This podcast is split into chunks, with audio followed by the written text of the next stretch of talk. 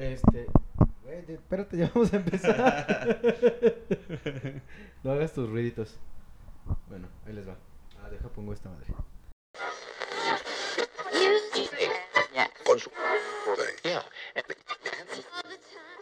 Hola, ¿qué tal? Buenas tardes, bienvenidos a nuestro octavo programa de Caguamas en Pijama. Como muchos saben, estuvimos en Almoloya, pero logramos escapar y ya estamos aquí listos para grabar este nuevo episodio en el que, como ya casi siempre, nos acompaña Javi. Hola, buenas tardes. Javier M. Sotelo, Javier con X y en todas las redes sociales. Y Santi. Santi RFLC en Twitter. Y sí, este es el episodio Acabamos en Pijamas Resurrección. Así es, y a mí me siguen como arroba Mike Flowers en este octavo, iba a decir octavo pasajero, en este octavo Y se llama episodio. Miguel, por a los que no lo conocen, digo, Ah, y sí. están apenas sintonizando por primera vez. Exactamente. La vez que no se presenta el muchacho. Pues es que yo soy aquí el chingón. Entonces, De vuelta en postproducción con pinche loquendo a la verga. así es. Hola, ¿cómo están? Eh, hoy vamos a hablar de Irishman, esta última película de Martin Scorsese, en la que pues mucha gente está hablando sobre que pues es una buena película y creo que aquí los tres estamos de acuerdo en eso. Y también estamos de acuerdo no con otras cosas que ya vamos a ir comentando. Pero bueno, para los que no saben, esta película, que como ya comenté es la última de Scorsese, salió en Netflix, aunque eh, por esta onda que metieron de que tiene que estar en cartelera, no sé cuántos días son. Por lo menos cinco días, Cinco creo, días, para ser elegible para Salió premios de la academia. Hace como un Salió mes, ¿no? El, el, el 14 o el 15 fue el, el estreno El- en, en varias cines, ¿no? salas. Ajá.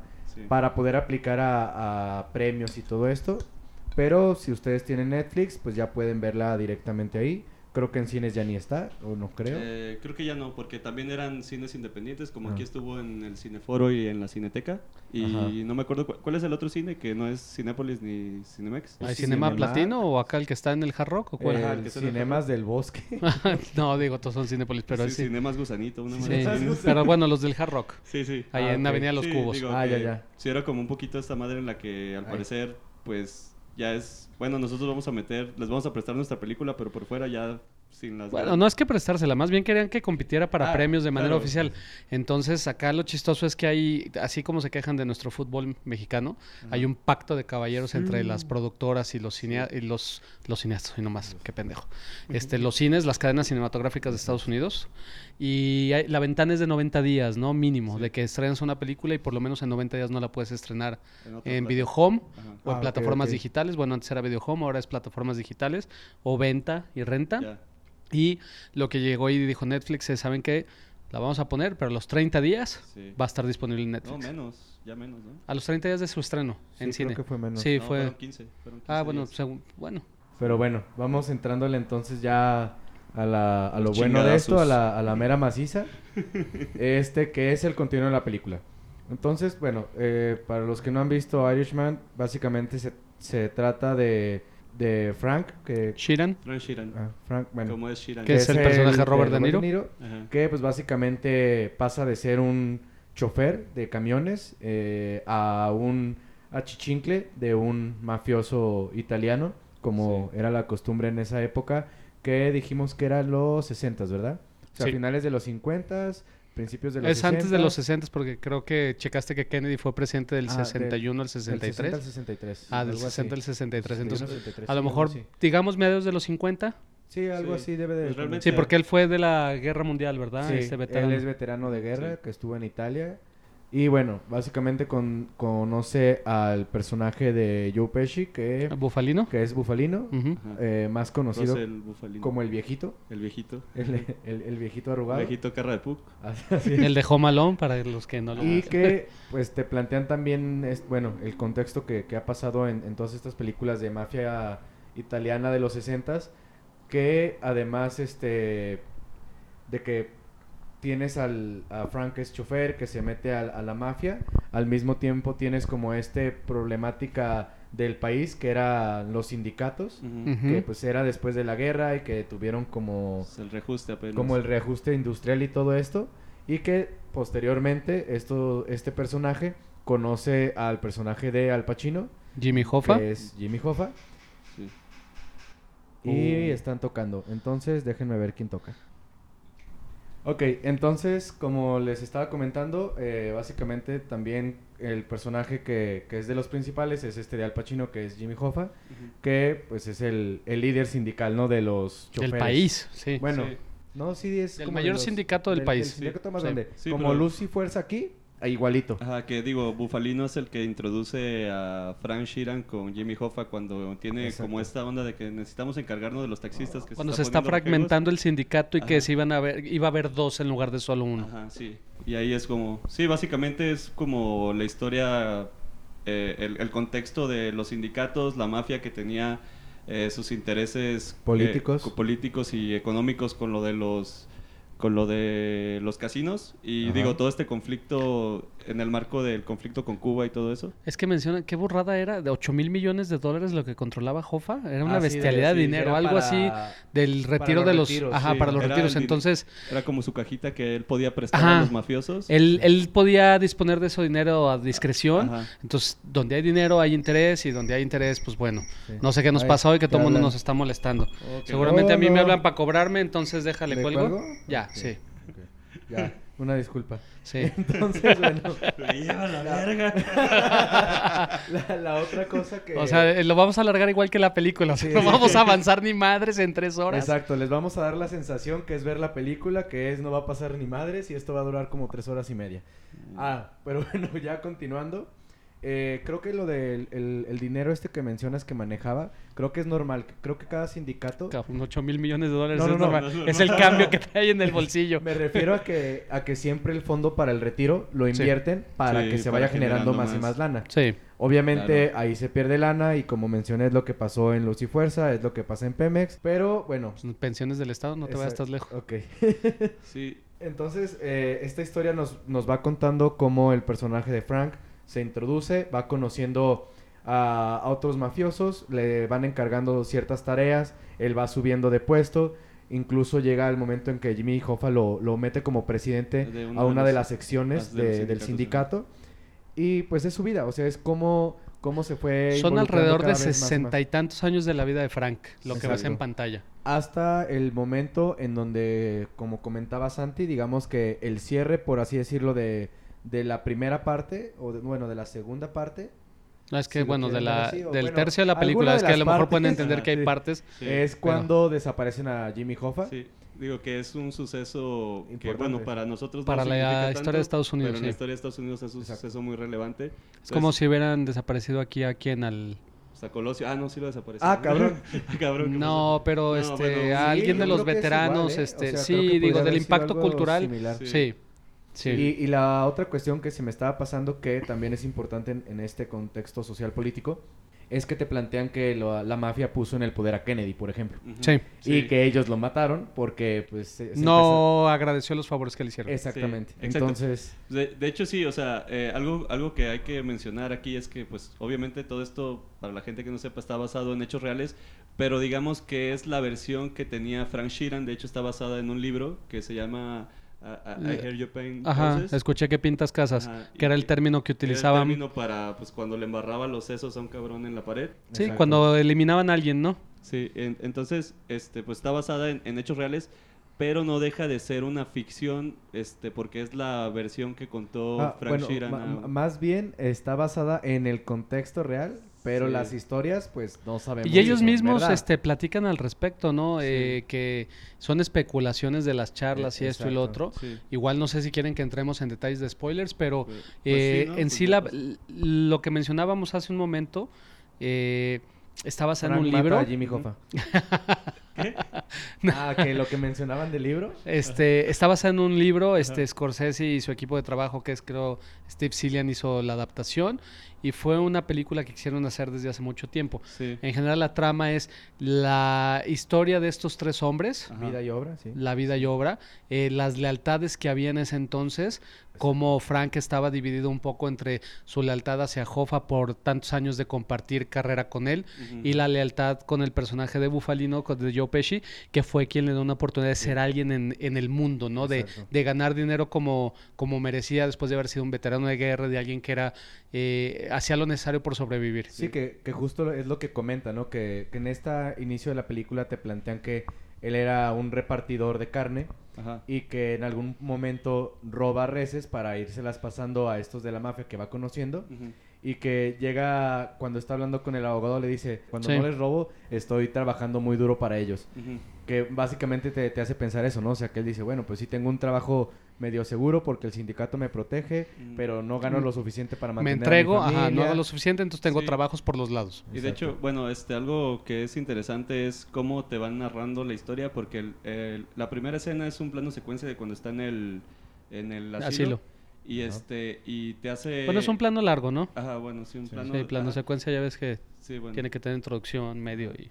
Bueno, y que llega a que, a que te está contando, a que te está empezando a contar la historia. Entonces, digamos que eh, la película se cuenta desde el punto de vista de Frank Sheeran como si te estuviera relatando lo que lo sucedido. Eso está muy padre, porque primero empieza con voz en off Ajá. y lo estás escuchando y de repente cuando la cámara llega y se posiciona ya en su lugar enfrente de él, de repente él ya voltea y empieza a platicarte. Sí, Entonces y- ese, y ese recurso estuvo muy, muy chido. Y de hecho luego, luego te, te ubica en, en este recorrido, en este road trip, que es también una parte del- de la conducción de la trama, Ujú. que es justo. cuando este, va... Este, Van a ir a una Frank boda. Y- y, Bufalini van a ir a una boda, están sus esposas. y van y hay- recogiendo lana Ajá, van, van a ir haciendo encargos, o sea, ahí- ahí ya te dan como, digamos que ahí ya te, te sitúan en un, en un contexto en el que, ah, mira, son, son este, sigue siendo su empleado, pero son muy, muy de confianza, ¿no? Sí. Ujú. Y luego, o sea, pasan otra vez a ver este, una estación de gasolinera, de gasolina, perdón, y es, este, te sitúan en el momento en el que se conocieron y cómo, digamos, eh, todas las circunstancias que lo llevaron a empezar a introducirse a ese mundo, ¿no? De, de hecho, creo que e- está interesante justo eso que mencionas, que tienen como, como dos maneras eh, o, o dos caminos en la Sí. narrativa, que me recordó un poco a lo que pasa justo en la de Dunkerque. Porque, como, como bien mencionas, primero te están platicando, bueno, te está platicando él ciertas cosas, el viejito en el asilo. Y después te, te está platicando a partir de los recuerdos durante el road trip hasta que se empalma el road trip con Sí, la claro. época en la que De- ya va a de hecho, suceder ajá, algo. como que se van metiendo en, en eh, ¿cómo se dice? En, en recuerdos sin recuerdos, o sea, se van... Es un Inception, ah, pero de mafiosos. de A- mafiosos. hasta que se empalman las dos líneas de tiempo, Sí. la del road trip y lo que te está contando Y de hecho, del pasado. está chido el detalle de que este, realmente, o sea, el- eh, en el road trip es cuando eh, se van a, digamos que el acontecimiento más importante de la historia de, que, se- que nos cuentan sucede en la línea de tiempo que empieza en el road trip. O sea, que re- digamos que te remite a que es en tiempo presente. Pero luego te lleva al final de la película, digamos que al- al- a la vejez de Frank Sheeran y entonces vuelves a tener otro salto y que al final se vuelve a cerrar en el asilo, pero ya no cuando Sí. te están contando, sino como que ya es su día a día. Yo siento que está muy interesante esa forma en lo como, como la que fue contando. La estos- estructura, ¿no? la Narrativa. Sí. El orgullo es un tema muy importante porque es lo que, pues por ejemplo, acaba con desapareciendo a Jimmy Hoffa. Exacto. Este, por simple orgullo de no pedir perdón, ¿no? Y- O de no acatar este, las sugerencias que le daban. Eh, Exacto, que, que ahí es donde que pasa este como break, o sea, cuando hay como un clímax en donde están tratando de hacerle ver a Jimmy Hoffa que cuando él salió de prisión y quiso retomar, pues él ya no estaba como en, en- ni en el lugar ni en el momento para, En la posición de adecuada para recuperar para el sindicato, seguir. sí. Y, y él, ellos tra- trataban de hacerle ver eso, ¿no? Que ya fue tu momento, eh, ya Sí. retírate, ya vete. Él no quiso, por sus razones tendría que era muy necio. Ajá. llega este momento en donde lo desaparecen y ahí ya cambia otra vez porque te dicen que empezaron a agarrarlos a todos Sí. por situaciones bien Sí, tontas. bien tontas. Como siempre pasa, ¿no? Sí, Curiosamente sí. en las películas de mafiosos, que es como una tendencia que por De- las cosas que los agarran nunca es por lo De hecho- importante. De hecho, tiene sus momentos cómicos sin ser este. Sí, sin ser comedia. gracio- sin ser en torno burlón, pero por ejemplo, eh, eh, en, la, en la madre que era como siempre que vas a hacer algo, le tienes que avisar a alguien más para que todos estén enterados y a un Sí, cuate cuando, se lo echan. es que a mí me dijo y le dije Ajá. y eh, que sí le había contado a alguien más, pero, Pero se ese le alguien no se lo había dicho a la persona que Sí, tenía que que, cometen escucharlo y se- errores. Y se, lo, y se lo quiebran. o Sí, sea, que, por- que porque lo vieron que había entrado a... a la oficina del La FBI. oficina- Ajá, ah, sí. Sí, Ah, el cierto. Departamento a- de Justicia. a, a pues. declarar y dicen que era normal, que en esa época era común que de repente te hablaran, pero tú tenías que que avisar que ibas, a, ir. Porque si no Sí. era como, ah, ya se va a ir al, A la confesar, ya, su- ajá. Y Exacto. eso sí, eso me- es como de esos momentos cómicos que tiene, pero, o sea, sin llegar a, a quitarle el tono de Sí. la película, ¿no? Y, y que creo que era lo que ibas a comentar, que, que fue algo que dijimos que creo que es como ese tipo de diálogos que, que a veces ap- aparecen en las películas de Scorsese, cuando justo van por Jimmy Hoffa, que llega el hijo y que pasa lo del el pescado Ah, lo que del tenía pescado. y que le dice, Es "Pero muy común en ¿qué las pasó? películas de Scorsese. ¿No sabías, no sabías qué Así. tipo de pescado era? Ajá. No. ¿Y cómo llegaste a la tienda? ¿Pediste un pescado? Así de No. un pescado cualquiera, ¿no? Y- No dijiste si era un salmón, bla, bla, y empiezan a, a tener como una es que- conversación sin sentido. que sí, que es graciosa, pero al mismo tiempo es un poco tensa porque Sí, no porque sabes, sabes- a dónde va a llegar. Sí, más bien, ajá, exacto, porque como que sí, o sea, sí tienes una intuición de qué es lo que va a pasar, pero tienes esa esperanza de que en algún momento cambie de sentido el, los sucesos, ¿no? ¿no? y aparte como digo, en la mafia siempre se ofenden por cualquier cosa, de repente no sabes en qué tipo de conversaciones, como cuando el otro mafioso que también está se queja del pin de Bufalino Ah, sí, sí, sí. y nomás por De eso mandan esta la orden. Ajá, italoamericana. Pero bueno, este punto importante. Yo creo que los tres podemos acordar que la película es buena. Espera, es que Ah. falta platicar lo que quería de, Perdón. de, de terminar como la línea de tiempo de la película. Decir que después está esta sección donde ya están ellos en la cárcel y que justo después de que la vimos, Santi y yo comentamos algo que sí está como muy padre, que, que me decías que sí es como medio nostálgico verlos todos viejitos, que antes remojaban su panecito en su vino y ahora, en el el jugo de- en el jugo de uva. Pero Joe Pesci pues le da que una... No, le da un derrame cerebral. Apoplejia. Ajá. Ajá, Eso. Y bueno, le queda la manita así como de T-Rex. Y la otra, y la otra medio movible. A este güey Con temblores. tiene, tiene pedos en las articulaciones. Sí. Y están ahí todos jodidos. Y ya él cuenta, o sea, cómo se van muriendo Sí. todos hasta que él sale. Y de hecho, o sea, sí es una cosa medio... O sea, a mí se me hizo muy chido el hecho de esta gente que era tan poderosa y luego los tienes ahí todos decrépitos, co- así jugando sus jueguitos en el recreo y... Ah, aventando canicas Ajá, y, ahí. y- y todos viejitos tiernos cuando hicieron un chingo de cosas bien culeras alrededor de sí. su vida, ¿no?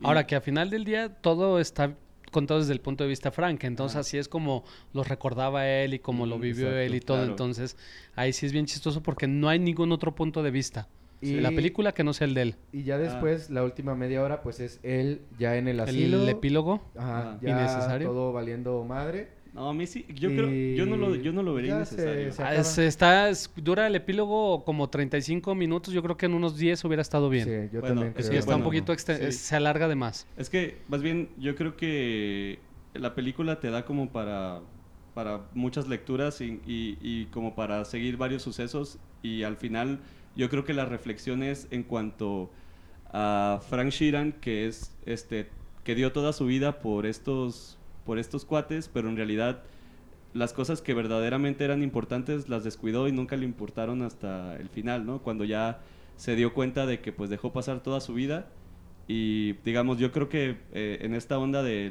eh, en el epílogo pues la reflexión es esa, al final el cuate se quedó solo, ya no tiene ni el poder, o sea, le quedó el dinero, ¿no?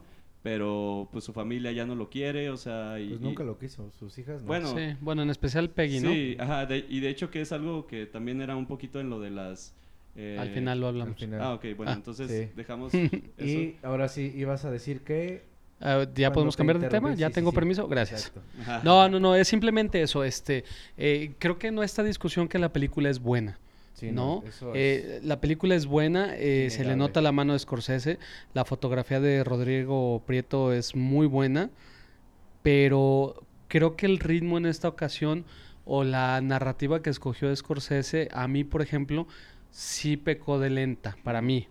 Volvemos a lo mismo, lento no significa aburrido, lento no significa mala, pero la película sí le pudo haber sobrado, no sé si a lo mejor si iban a contar la historia de esta manera, le sobra una hora de ser. detallitos, pero me faltaba ese frenesí y esa este velocidad y, y un clímax más intenso que tienen sus otras Sí, cintas, digo- ¿no? Yo sí esperaba eso de él y más porque todo el mundo decía que era este la película épica de Scorsese de toda la vida. Sí está muy padre a- abarcar sesenta y tantos años de, de alguien, Ujú. porque se supone que muere Frank como a los 100 años, ¿no? Más- verdad, bueno, no muere, o sea, te lo dejan...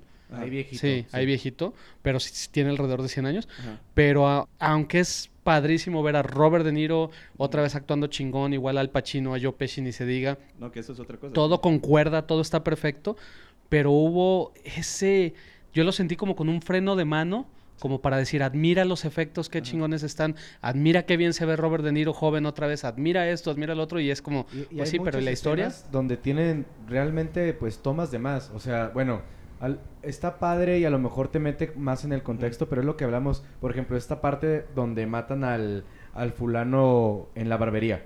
Sí. Que Ajá. se sale, Sí, que se Ah, sale que- el guardaespaldas, se, se van hacia un lado, Sí, que se fue mostrar... regresan, Ujú. van a las flores, no sé, y a lo mejor se, se alargaron 15 segundos, pero van siendo 15 segundos en un A lo mejor esa, esa secuencia a lo mejor durará como hasta minuto y medio dos porque es un plano largo y lo que decíamos era como que el Scorsese fue de vamos haciendo 50 vestuarios, vamos a recrear la Sí. época, vamos a hacer esto y, ve- y aventemos dinero a la pantalla, Ajá. entonces lo aprovechamos para algo que lo pudo haber hecho en dos segundos, Pues, ¿no? Sí, digo, igual, o sea, como dices, en, en cuanto a la duración no es tanto eso, porque pues las películas de Scorsese de todos modos sí son... Sí, Sí, pero la más larga era el Lobo de Wall Street que eran tres horas, ¿no? Ajá, Sí. más Y esta es de tres y media. Ajá. Digo, yo creo que también es como aprovechar la, la plataforma que pues te da esta facilidad, ¿no? Que, pues, No, y de qué decían que era de cuatro horas y Más- más de cachito el, cuatro horas. El ¿El otro primer corte. corte? Ah. Y por ejemplo, también cuando mandan a hablar a Frank para que vaya a Detroit, eh, la Sí. forma en que te la venden a él cuando se sube al avión es muy buena porque realmente lo ves preocupado y consternado. Y le digo al Miguel, y ahorita van a poner las pinches dos horas y media en el que el avión va, vuela, este, Y llega, aterriza. Y dicho y hecho, o sea, se ve que despega, pero- se ve que vuela un momento y luego se ve que aterriza. Y le digo, son 30 segundos aquí, 40 ya Sí. y esto, que a lo mejor lo tumbas No una media hora, ¿no? Sí, bueno, sí, no sé, o sea, yo la verdad, este, durante, me aventé la película así de corrido, obviamente hice mis pequeñas pausas para ir al baño, Nosotros también. Ajá, pero, pero sí la, digamos que no la pausé, este, más allá de esas pequeñas pausas.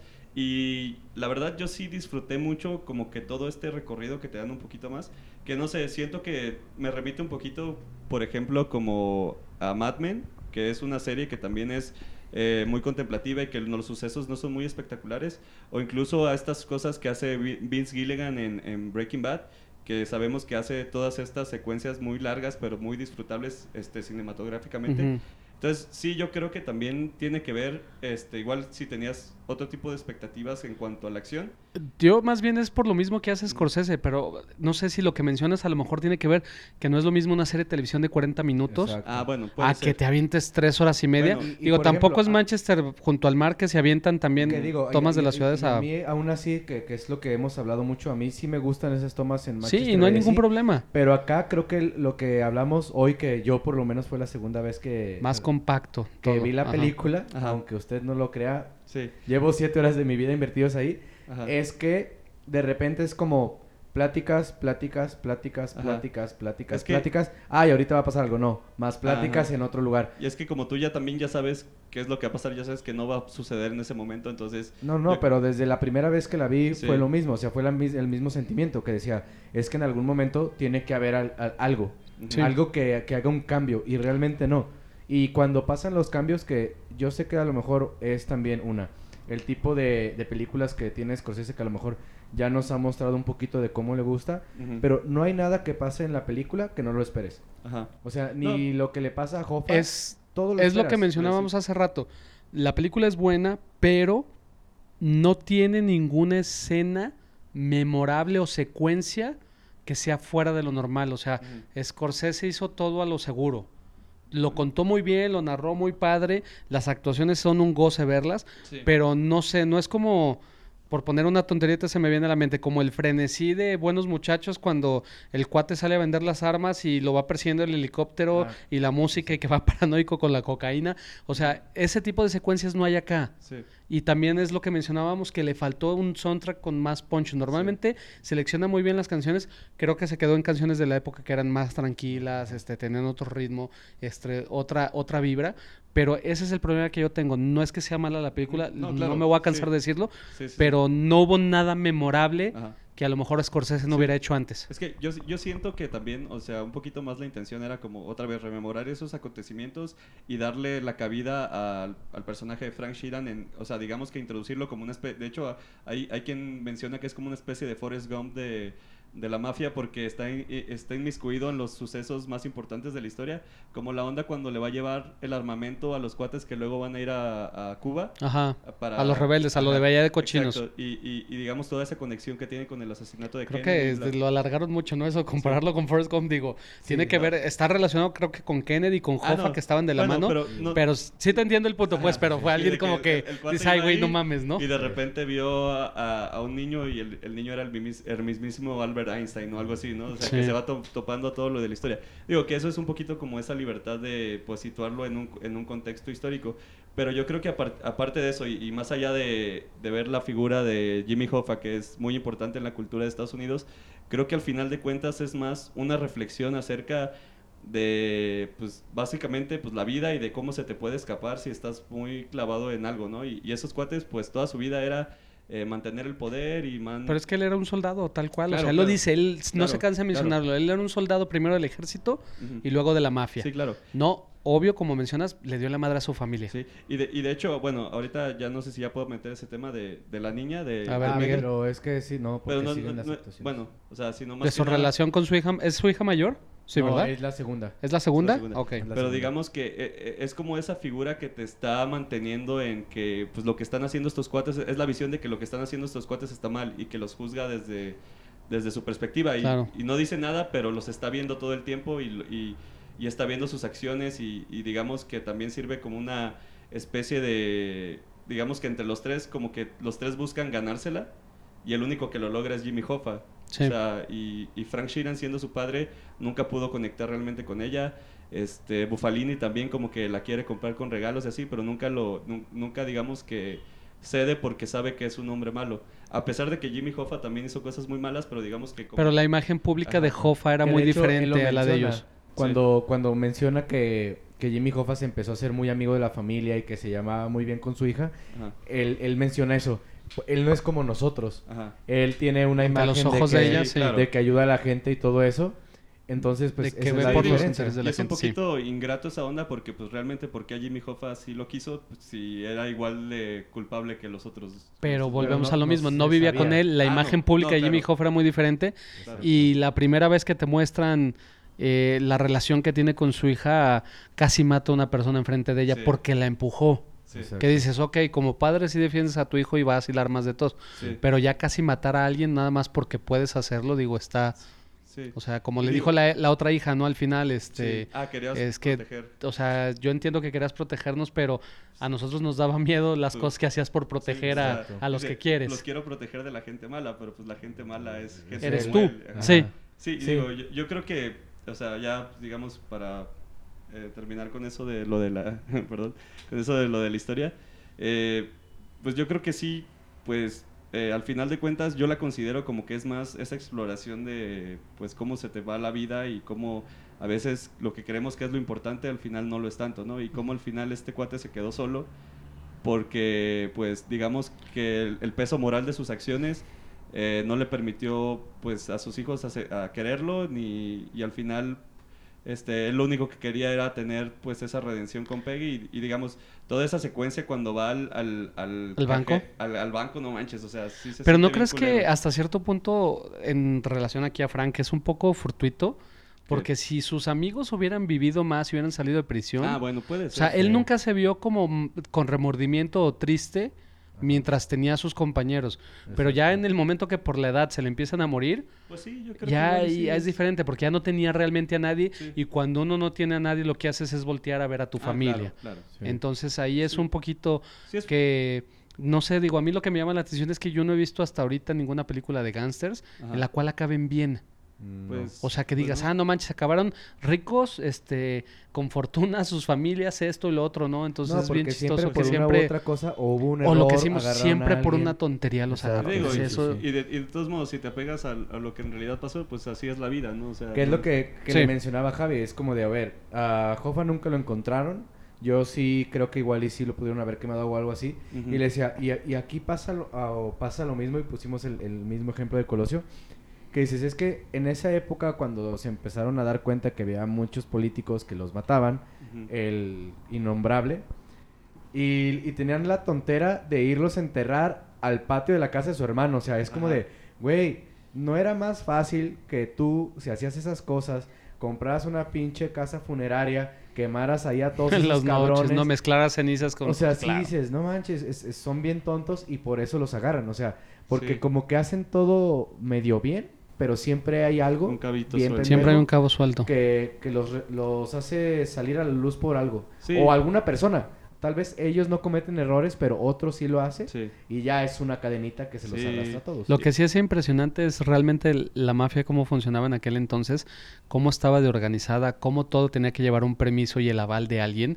Eh, la escena es muy clara cuando va y se truena al mafioso al restaurante que está con su familia festejando. Sí. Hasta cómo explica que dice, va a estar el guardaespaldas, a él lo tienes que inhabilitar, no le pegas ni un tiro en la cara ni en el pecho, o sea, igual No tienes nada por ahí algo porque no tienes nada en contra de él y él sabe que es parte del negocio, ¿no? Sí. Dice al otro güey, dice, truénatelo. Y, y- Sí. y- y Y algo lo que decíamos- botana, todos los tiros a la cabeza. Todos los tiros a la cara. Sí. Sí. A la cara. O sea, eso era bien cañón. O Que sea, se viera como él la llegaba y vámonos. Sí. O sea, eh, eh, y pues bueno, digo, en general es una historia de mafiosos, de que abarca, no sé, este medio siglo Sí. y pues bueno, Y- bien y- hecha, bien narrada, pero lenta. Lo que mencionaste, o sea, una de las cosas principales que, que ayudan mucho a la película para que funcione y, y esté al final de cuentas buena como lo es, son las actuaciones. Claro. Y que tenemos, digamos, tres personajes principales, pero podríamos decir que Robert De Niro es el principal. Sí, Robert De Niro es el Después principal. tienes a Joe Pesci, que es como Sí. el secundario, y a Al Pacino como Jimmy Hoffa. Ajá. Pero realmente uno podría decir que pues, las dos mejores actuaciones probablemente sí son la de Re- De Niro y Joe Pesci, pero yo sí pondría a Joe Pesci primero. Creo Sí, que yo también. su Joe actuación Pesci sí es, es- maestro, la verdad. Digo, los tres. Igual- los tres realmente los están tres como en sus buenos. mejores tiempos. Y, y lo que mencionan, o sea, para los que van a verla apenas o los que ya la vieron y no, no se dieron cuenta, cuando termina la película, si ustedes continúan, Se ven hay- todos los hay créditos. Un, un documentalito como de Veintitantos veintitantos minutos. minutos Sí. donde están Muy los cuatro sentados y te, y te platican cómo fue la filmación, las ideas que tenía Scorsese, cómo aplicaron esta onda de, de, Del CGI. CGI. Y algo que, que ju- justo está muy interesante es que dice que no ensayaban ya las escenas, Sí. que realmente sabían el guion, sabían Sí, los no. diálogos y era mucha Pues es que improvisación de con ellos los ya. actores El de ese nivel, calibre, o o sea, sea, sí. ya... Y lo, y lo padre de ese comentario es que aparte Pacino es el que está como preguntando y Sí, está más ajá, enfocado, ajá. porque supongo que de todos fue el que menos involucrado estuvo en el proceso. A él lo contrataron nada más como actor para una parte, pero este pues Scorsese de, tuvo que convencer a Joe Pesci de salir Sí, del ¿no? retiro para actuar Y y, Robert De Niro fue el que quería hacer libros desde hace mucho tiempo. que el, el- el personaje de Joe Pesci, que, que es este líder de la mafia, que, que nunca lo pusieron como que era el, el más de arriba. O sea, No. Digamos que era de las cabezas, pero no era el Sí, mero, no. mero líder de una familia. Pero está muy chingón como todo el tiempo está súper calmado. Ah, claro. Es bien diferente a todas sus actuaciones. súper Sí. metódico, este, Sí, mesurado. consejos, o sea, nunca se violenta Y- para nada. Y de hecho algo que está muy cabrón de su actuación también es cuando ya es cuando pues, se sale de control este eh, ¿Jofa? Jofa y de que pues el cuate ya está súper revolucionado y que no es mi eh, de hecho es, es- esa, esa escena que tienen es mi sindicato. grita- exacto no manches está, está bien cabrón y, y como el hecho de que este Bufalini todo el tiempo es de que güey este, no Tranquilo. tranquilo Ujú. te van te, te vamos a quebrar y le decía a este, la a frase, ¿no? De unos piensan, yo no, Ajá. que se lo recalca varias veces de no es mi pedo, pero cuidado con todo lo que Mira, estás haciendo. Sí. Sí, no, está y- bien y- intenso y, de eso. hecho, en esa secuencia, cuando ya le dice a Frank Sheeran... No hagas iris. No hagas iris, carnal, no hagas iris. Este, cuando ya le dice, este, mira, dude, ¿sabes cómo son las cosas? Y así tiene que ser, esto es un negocio. Y le dimos un chingo de oportunidades. Y el cuate le veías la genuina tristeza Sí. De decir, güey, Me voy ya... a chingar a mi carnalazo. Y porque sé que tú eres mi brother y lo Ajá, quieres, ¿no? O sea, y, y eh, al final está bien cabrón también, digo, hay partes cuando le dice eso de o éramos nosotros o era él. Ajá. Y tú sabes... Y, Y, y de híjole, hecho... o sea, y- y, te la crees? Y toda, y bueno, esa secuencia de cuando ven el avión y todo eso, de que el guate pues ya sabe que pues, al final pues es su trabajo y él lo tiene que hacer. Y bueno, es un poquito esto que pues, si no lo haces tú, lo va a hacer alguien más y de todos modos a ti te van a tronar. Y- sea, y justo Entonces de- mejor, que- o sea, ajá. demuestra la lealtad de... Claro. De las, de las como partecitas donde me gustó mucho la actuación de Robert De Niro es cuando le habla a la esposa. Sí. Oh, sí. Que, que no puede ni hablar, o sea, que se está trabando y que está como repitiendo pura tontería. Sí. Y, Que y se ve muy afectado. ajá, no, no puede ni siquiera darle como consuelo ni nada. Sí, porque aparte no él lo acaba de, de matar. Sí, que era lo el, mató. un- Ah, el único que tenía como la real conexión con, con su víctima, ¿no? O sea, porque a los demás, pues, pues, era un trabajo, pero con él sí tenía una conexión. Y ahora que dices eso, eh, antes de eso, eh, Peggy, que no tiene este, más que La hija un de par Frank, de diálogos en toda la película, esa parte cuando dan la noticia en la tele y se queda callado y le dice, Ya le ¿por hablaste. qué? No, Ajá. pero le dice solo, guay. Y, y, y, Fra- y Frank se saca de pedo, es como, eh, ¿por qué qué? ¿Por qué no le has hablado? O sea, ni siquiera le estaba diciendo por qué lo mató, pero el cuate Sí. sa- sabe que ella sabe Sí, que está fue bien lo que chido. hizo y que y a partir de ahí pues ya nunca le Pues vuelve es que hablar. desde que lo ve, ¿no? Saliendo con Ajá. el arma y todo. Exacto. Y, y- pero- y siempre que salió una, una noticia, la, la niña sabía que... Que había sido él. que que Siempre, de hecho, todas las secuencias con ella, eh, el 80% es él viendo el noticiero Ajá. de alguna muerte Y y, ella por ahí en el fondo dando a entender que ella sabe que fue su Sí, papá porque juzgándolo lo veía salir mirada, siempre con el arma, ¿no? Y digamos que eso es como yo creo que eso es el, el mayor peso de conciencia que tiene Frank Sheeran. Sí, es su Pepe Grillo. Entonces, la, eh, también concordamos todos que la secuencia más poderosa es la del homenaje a Frank, que es cuando se pelea este Ah, sí. Jimmy Hoffa con Bufalino, que le dan el anillo a Frank. Anillo Porque le dices, güey, o sea, solo Angelo y Bufalino traían ese anillo y ahora tú que eres irlandés Exacto.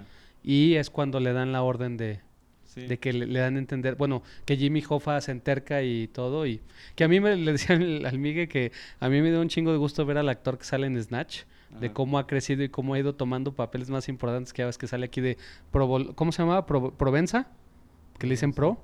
Sí. Sí, que es con el que se pelea Jimmy Hoffa, digo, no manches, sean mis respetos. Sí, no, es, es- sí, sí, es- estuvo muy cabrón porque el güey sí era irritante, ¿no? O sea, sí, muy bien. Y estaba leyendo, se me hizo muy curioso que estaba bien nervioso porque dice, no manches, voy a tener una escena con Donde Al Pacino y con. De Niro. Ajá. Y De Niro no va a hablar. Entonces que se le ocurrió inventarse la frase de ¿tú qué opinas? Y que De Niro voltea y le dice, pues 12, de- 12 y medio, ¿no? Que busca el punto Ah, medio. sí. Entonces que estaba bien contento porque dice, ya tuve diálogo con los dos, ¿no? Entonces Sí, ese de- tipo de detalles de, de ñoño, la verdad es que Sí. son muy divertidos. Sí, de hecho, toda esa actuación de De Niro de ser como mediador y así de que. mm, o Es sea, como- muy bueno, Es muy muy bueno. o bueno. sea, Sí, y, ju- y justo en, en el homenaje y todo te das cuenta que, que sí era como importante y, y querido, respetado Lo por... respetaban todos por los cual- bandos. por, ajá, cualquiera, de cualquier bando. Más que nada respetado. Sí, por, y porque los ves en esa, en esa escena, están todos, o sea, Sí. tanto los que están de un lado como los del otro. Y Pues él es como el Harvey. Keitel también, que tiene un papel tipo taxi driver, que es muy pequeño, pero que, híjole, cómo impone ese güey, o sea, cuando está en cámara y Ah, todo, y, y es como jefe de, es jefe de Joe Pesci, o está a la par, por lo Sí, menos, ¿no? Sí, el, sí, porque es, eh, es Angelo, de hecho, el ¿no? Ángelo es el- Sí, el entonces, líder, este, pero cada vez que se entrevistan el con él, sí es de, ay, güey, estás como Sí. con el máster, ¿no? Sí, sí, sí. Sí, es que tiene como el porte y todo, Sí. o sea, que, que tú lo ves ahí sentado y... es alguien con quien no te quieres meter, ¿no? Exacto. Ajá. Sí, y bueno, entonces cerramos con las dos actuaciones. Bueno, las tres actuaciones son buenas, pero creo que es el mayor peso que tiene la, la película en general. Y creo que, como mencionas, no solo de ellos tres, creo que todos los actores que salen, Sí, la verdad bien. lo hacen bastante bien. ¿Qué es lo que mencionábamos? No sé si se debe a Scorsese, pero yo le comentaba a Miguel Santi que a mí me daba de repente tristeza ver los papeles luego que últimamente les daban a Pacino sí. o a De Niro, ¿no? Que siento que los habían hecho como ciertos bufones, Ajá. ¿no? Y papeles menos serios y cada vez este, se repetían ellos mismos, ¿no? Ajá. O eran parodias de ellos mismos. Pero en esta no sé si es Scorsese, que pues curiosamente dice que no les dijo nada, Ajá. ¿no? Eh, la forma en que interactúan entre ellos y las Sí. actuaciones que dan, híjole, mis respetos. O sea, Al Pacino sigue siendo Al Pacino, pero está como más contenido, Sí. un poco más mesurado. Joe Pesci es súper intenso con lo poco que tiene, Sí. con lo tranquilo que se ve, que tiene yo creo que el temple como de un asesino serial, pero impone bien cañón. Y Robert De Niro de repente tenía unas miradas como Sí. cuando le piden que queme la lavandería, que está viendo y que sabes que está conflictuado él pensando Ajá. en me está tendiendo una trampa, es en serio esto, acepto la lana porque me hace falta. Y la otra cuando le piden que, que vaya a la, a la junta con Jofa, que se sube al avión, o sea, realmente Sí. sientes la tortura de él, de su alma, de híjole, es que es mi compa, ¿no? Y si no lo hago yo, o sea, me, me truenan a mí también. Sí, pero, o sea, pero nunca lo externa más allá de, ese, de esa mirada, ¿no? O sea, Sí. y es lo único que, que te comunica ese, ese sentimiento. Y sí, como dice Miguel, eh, bueno, yo creo que también es parte de lo que decía Javier, de que o sea, mucho de la película sirve para que admiremos este tipo de actuaciones, o sea, todo el, todo el ensamble y digamos que sí es, eh, pues como sí sirve mucho para que veas el, el hecho de hacer esa película, ¿no? Y de, y de cómo armaron todo eso y las actuaciones y que las disfrutes.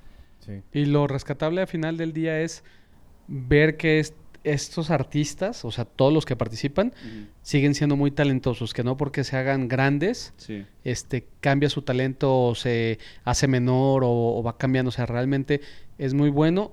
Yo insisto, le falló el ritmo, pero es una obra de arte. Por donde quiera que la veas, no tiene, no tiene fallas la película.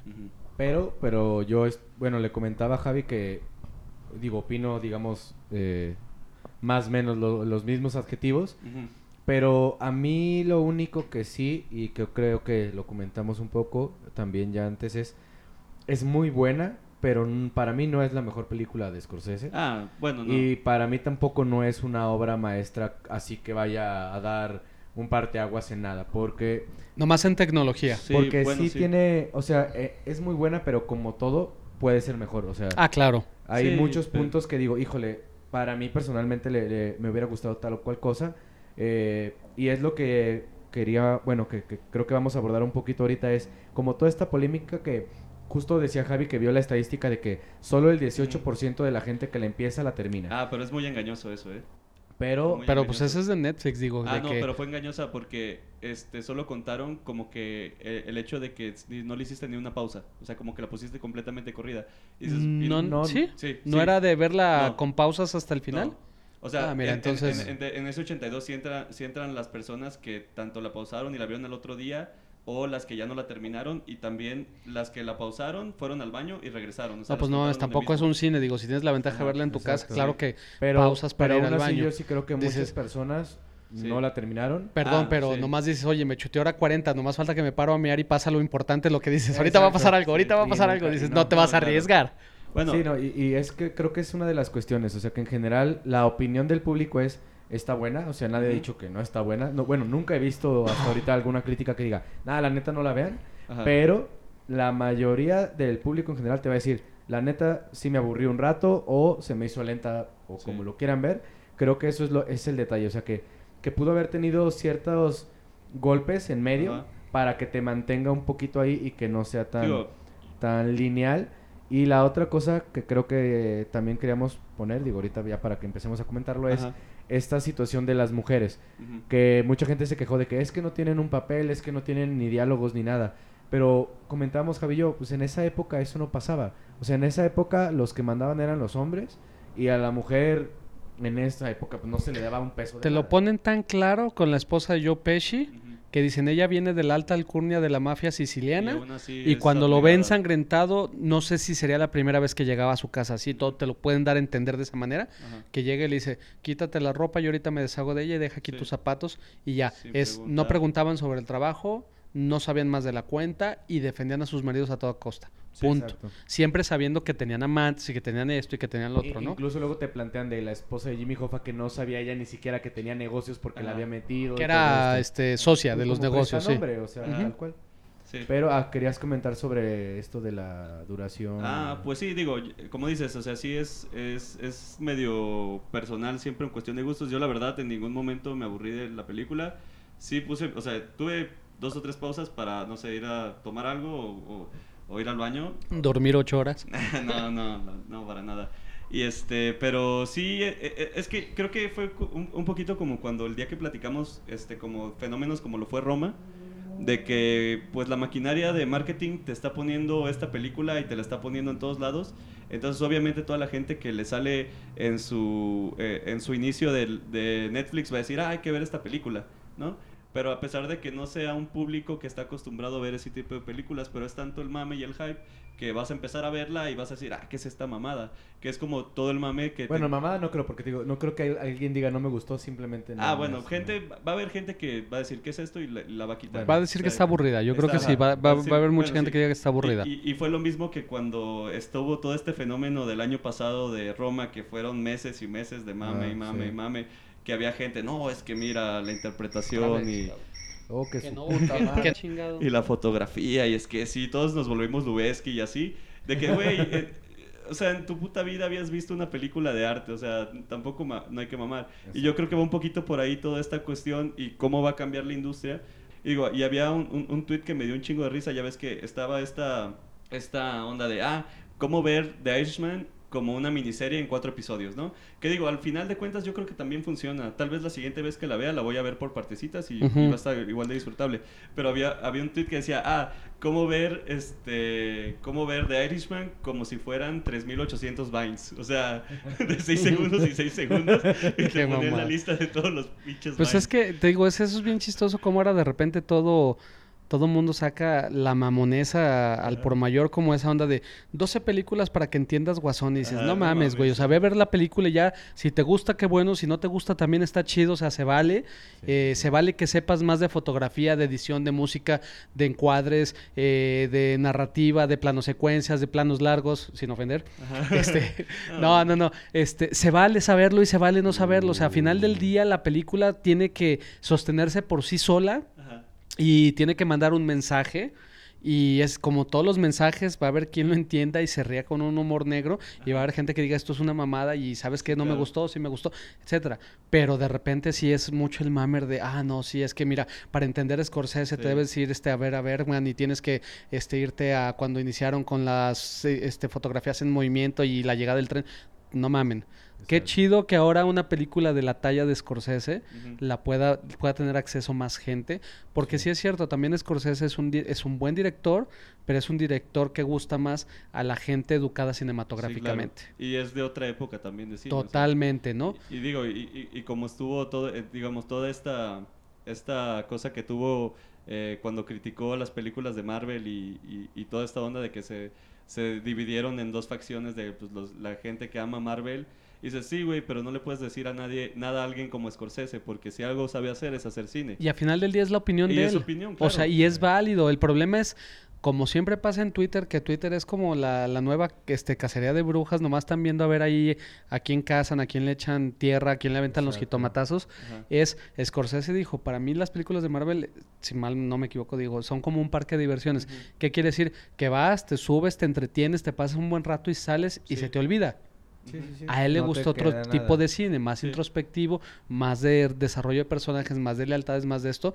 A los que nos gustan las dos, quisiéramos que a lo mejor algún día Marvel llegue a tener un desarrollo de personajes tan íntimo como tienen películas de este tipo de directores, ¿no? Sí, como los esbozos que han pasado en otras películas, como en Logan, o sea que, que tiene ciertas fraccioncitas en la película donde dices ni siquiera me acordaba que esta cosa es de superhéroes y eso, o sea, que, funciona como tiene película. Una actuación chingona y, otras otras cosas que no son chispas y explosiones. Y, y, justo, digo, a mí tampoco no es como que haya sentido que me haya aburrido este la película.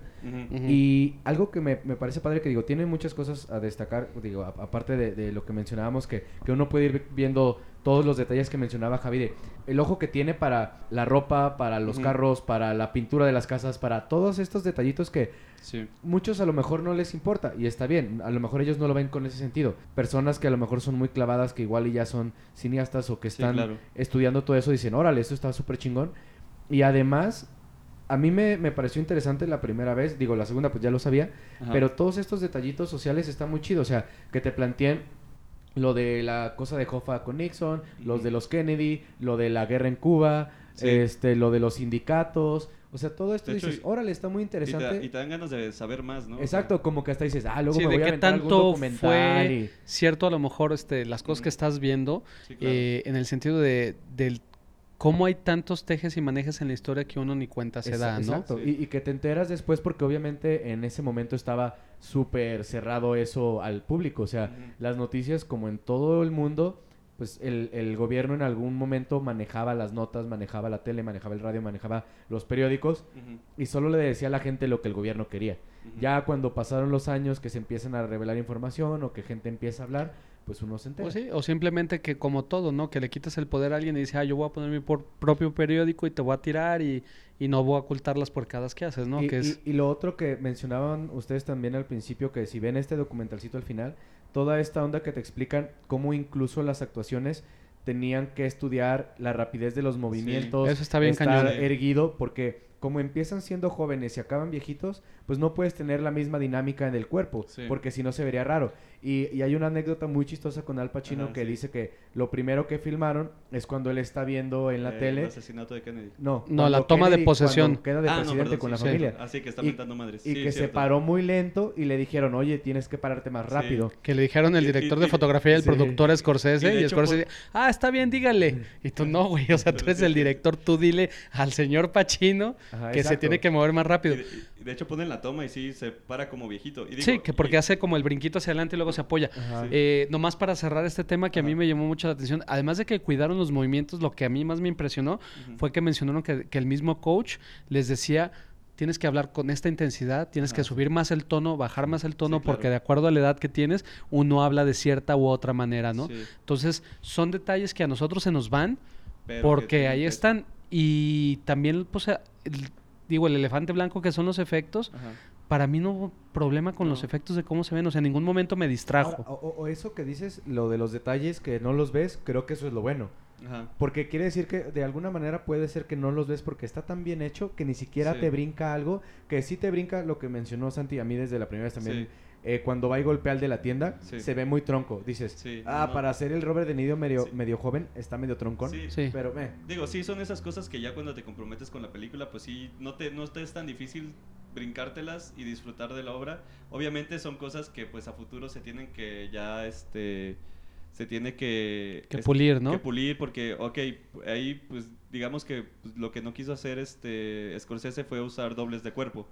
Porque hubiera O implicado... pudo fragmentar la, la narrativa. El problema es que lo quiso hacer en una sola Sí, toma. Claro, y, pero ahí el- el- la onda es que pues implica a otros actores, implica que la técnica de la- eh, del maquillaje facial, como él lo llama, Eso está eh, bien va, chido, va sí. a ser diferente, porque pues era, decía que pues no podemos poner este las pantallas verdes y bla bla bla porque se va a perder mucho. Y pues Sí. tiene sentido, porque al final de cuentas, pues son actores de una época que están muy acostumbrados a, digamos, algo más cercano al teatro, ¿no? O sea, Sí, De hecho, Pacino decía que, que es la experiencia más cercana a volver a filmar en los setentas, ¿no? ujú. Que tuvo con esta película. O sea, de cómo hacían antes, este, como El Padrino y ese tipo de Sí. películas. Que de hecho, bueno, también es otra cosa que, o sea, que en, el, en, en la forma de hacer películas de Scorsese, por ejemplo, cuando salió de Wolf of Wall Street, también ese, ese parecía que era una película de un director muy joven, o sea, en cuanto al ritmo, y sí, no, no, no se notaba que fuera este pues, cine de... pues es que más bien como dices tú, o sea, cuando ya tienes una experiencia y cuando sabes hacer cine, pues yo creo que tienes la, la posibilidad de, de hacer muchas cosas diferentes. Que a lo mejor no lo hacen porque no les gusta y ellos dicen, yo me estoy casando con este género, que es lo que, digo, eh, muchos pueden mencionar que, que realmente Scorsese marcó el cómo se hacía Sí, este tipo de cine de mafiosos, Sí. quitando al padrino, pues, pe- que, pues, sí. de Coppola, pero es otra manera de, de contarlo. Y yo creo que él hasta podría hacer una película que diga, ah, mañana voy a hacer una comedia, pero de esas Sí, claro. hasta absurda, y a lo mejor y le sale muy bien, pero a lo mejor no es lo suyo. Dice, yo no quiero hacer acción, acción o super comedias. Lo mío es como este tipo de cosas.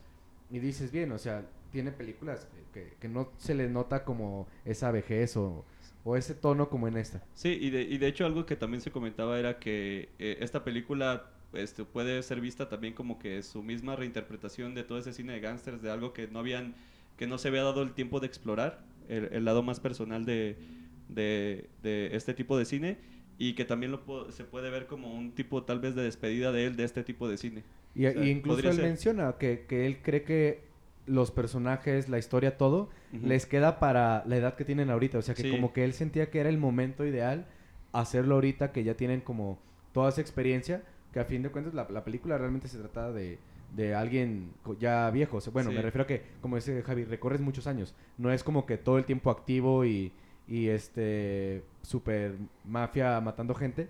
Pues tienes lapsos donde ya eres viejito, donde... Sí. Pues es que si juntas a los cuatro, que son casi que 300 años de experiencia. Sí, yo, no, y a los cuatro sí. como sí, o sea, cuatro, Joe sí. Pesci, a Martin Scorsese, De Niro y Pacino. Sí, sí, Sí. sí, sí, como 300 años. De hecho, Sí. sí, ese- en esa parte del documentalito sí se veía bien chingón cómo estaban cotorreando. O sea, No, es una onda, es un, es un privilegio y digo, es como decir, puta, me hubiera encantado estar en la mesa de al lado, Sí. nomás estarlos Ay, escuchando, así como queriendo levantar la mano como para hacer preguntas así de, señor, señor, por favor, acá, las Sí. cinco, ¿no? Sí, sí, sí. Pero bueno, Entonces, bueno, para cerrar, eh, calificaciones.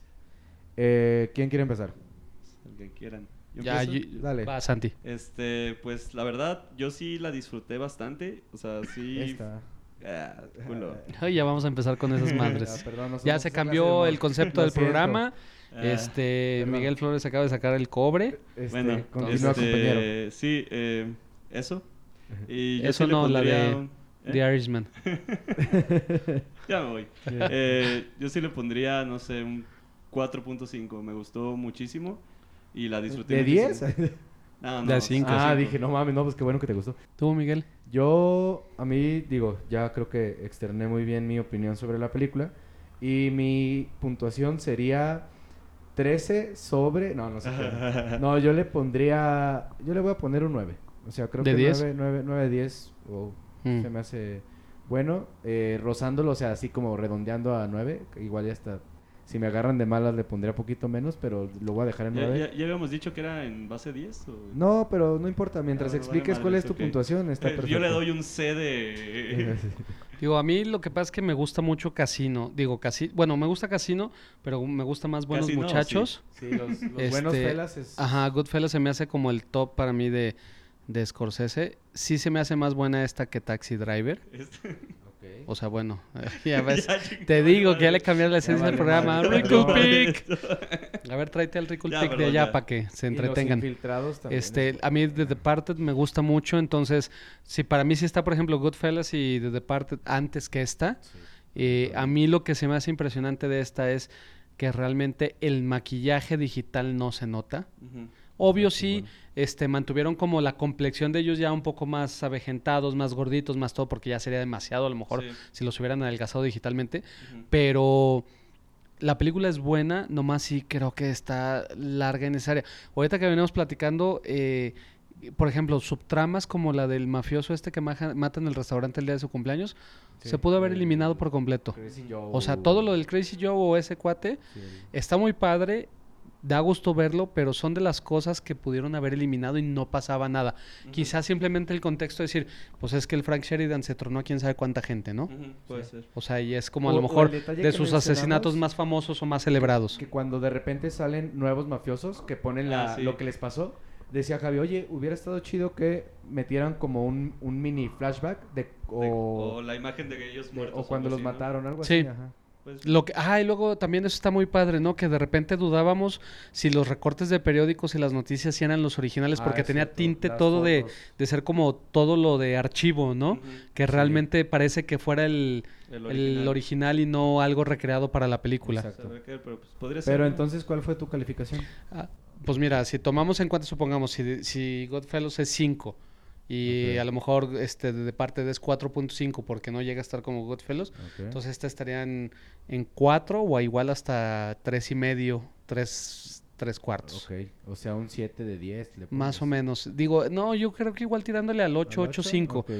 Pero es que son de esas cosas que dices, bueno, la, la mejor es de 10, la segunda es de 9.9 y esta 9.8. No tan así, pero sí, por el ritmo sí le... Yo ¿Le la bajas? penalizo. Yo es así de... Sí, el ritmo a mí también, me, sí. me falló. Siento que con eso yo le pondría un 10 por todo lo demás. o Ah, sea, exactamente, pero, el ritmo, ¿verdad? Le- 9 y podría poner tal vez ahí dos puntitos bajos, pero digo, no, la verdad sí merece. es que de más, como dices, ¿qué, pero- qué le criticas a la película de más? no, Ah, guion. Este, no tiene problemas. Diálogos, Eh, tampoco. diálogos tampoco, actuaciones menos, fotografía no, esto, esto, no sé. Sí, sí, O sí. sea, nada, nomás el ritmo. Sí, exacto. Algo, algo igual que estaría chido comentar, ¿ustedes cómo ven para los Oscar las actuaciones? Ah, es cierto. Yo siento que Pesci va a ganar como. A de reparto, de yo también me iría por Creo él, que no, no tiene ahorita. Yo también.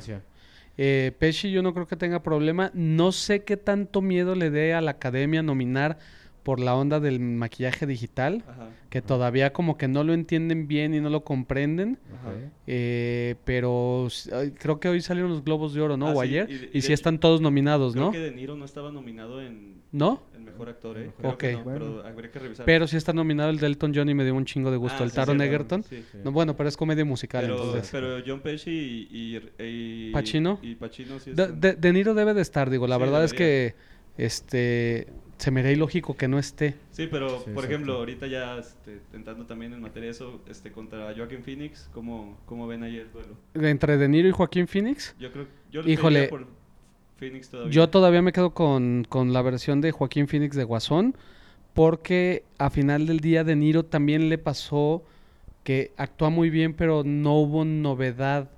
Por- A diferencia de Pesci, de Joe Ok, Pesci, sí, sí, Joe sí. Pesci se ofreció algo muy diferente a lo que normalmente da. Y, y lo hace más escalofriante y lo hace parecer, con temor a equivocarme la- de una mejor palabra, que tiene mayor rango. Sí. No que De Niro no lo tenga, Ajá. pero aquí no mostró o no le dieron oportunidad de mostrar cosas Sí, diferentes que no hubiera ni- mostrado. Ninguna escena súper fuerte, así que digas, ah, con Ajá. esto ya gana. Salvo la del avión, que volvemos siempre decimos Sí. que las actuaciones de. Oscar deben de ser en ciertos momentos, cuando se le rompe así como su, no se puede decir si, si su conciencia de puta voy a tener que matar a mi mejor amigo. De Sí, ahí en más. digo, la llamada a la esposa, o sea, tiene como Ajá. ciertas Sí. fracciones, pero nada que digas, ah, esto es memorable. Pero, por ejemplo, salía yo Pesci en pantalla y uno quedaba. te- te- Sí, tus ojos era fum, atraía, como un, exacto. un pinche magnetismo hacia él y No, lo digo, querías ver y. Incluso también Pacino, eh, es lo que te comentaba, la, cuando está dando como los discursos a Ah, los sí, de- trabajadores, se la crees toda, o sea, muy... No, totalmente. Yo sí grité, ¡Jofa! ¡Jofa! Y a huevo, pinches. O sea, todo te llega en camión. Así Sí, los ¿no? micrófonos con los que estábamos grabando llegaron en camión. Exactamente. No, entonces este va a estar cerrado en la academia Sí, porque y- la academia es más tradicionalista, y- y ¿no? también- Entonces, Bueno, perdón, este, también este, en películas pues todavía eh, falta eh, ver la otra que sacó Netflix de A ¿Angry Marriage Birds 2? Story. Ah, ¿cuál? De, de no estoy pendejeando. A Marriage Story. No ah, la donde sale Scarlett. Scarlett Ah, Johansson no, y Adam Driver. Driver. No la he visto. Que dicen que por ahí, Ah, de hecho está nominada, salió Kylo. nominada en muchos de los globos. Mm, Entonces habría que ver. Ah, y también falta la de William Defoe, Ah, También, sí. ¿La de cuál? con, con Batman. Ah, la del Faro. Ajá. Que sale hasta enero, de hecho. Con el Puta nuevo. Batman, ¿eh? No con el viejo. Sí, y- Con el que no puede crecer músculo. Este, Eh, en guion putito. también.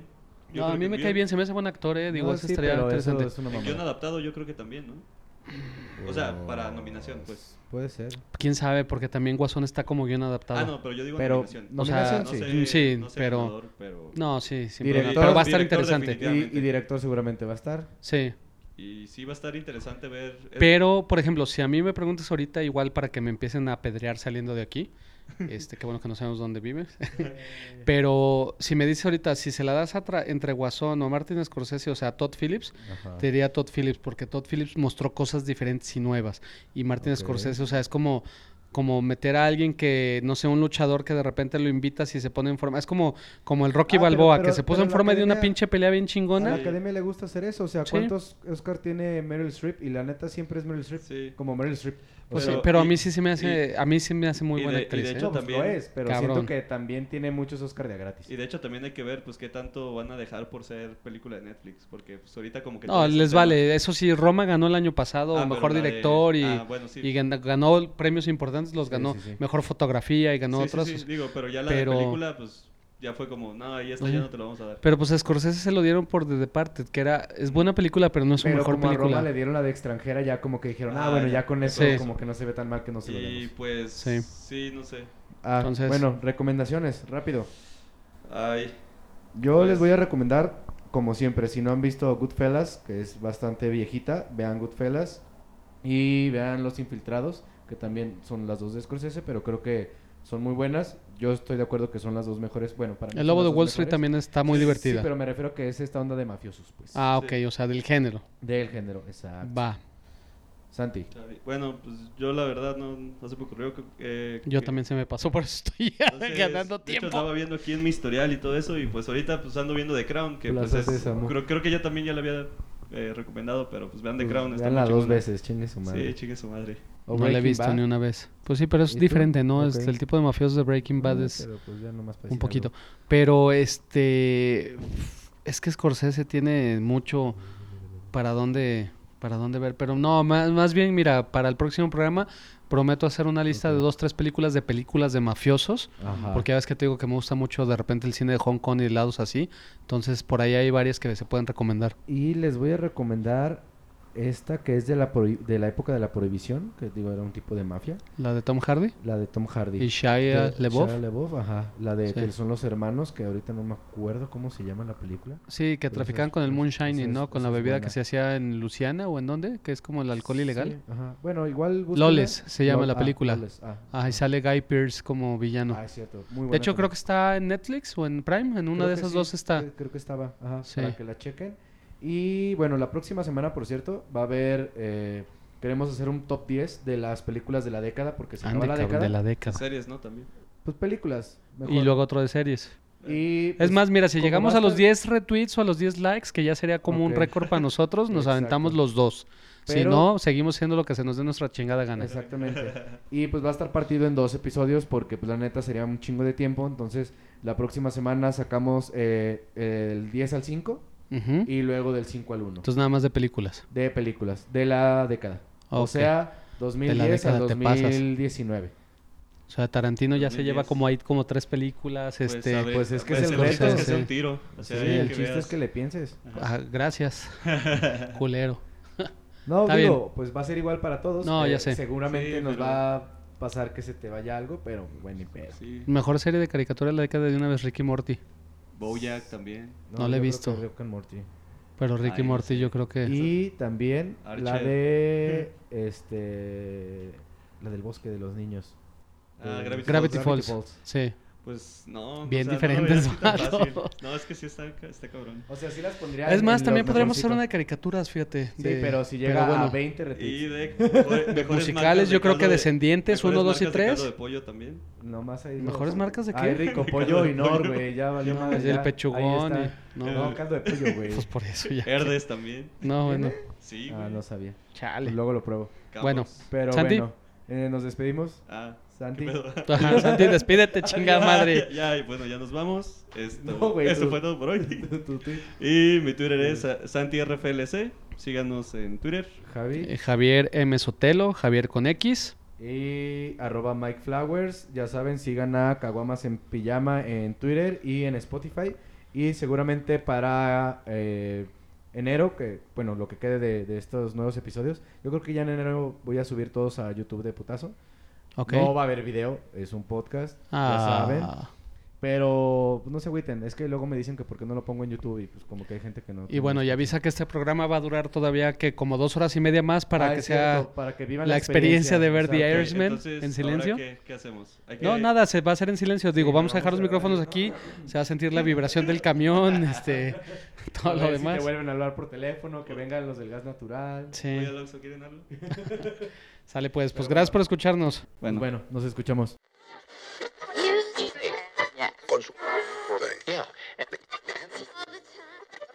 Jimmy Hoffa. que es Jimmy Hoffa. Sí. Y están tocando. Entonces, déjenme ver quién toca. Vamos a hacer una pequeña pausa. Ustedes no la van a notar, pero ahorita regresamos.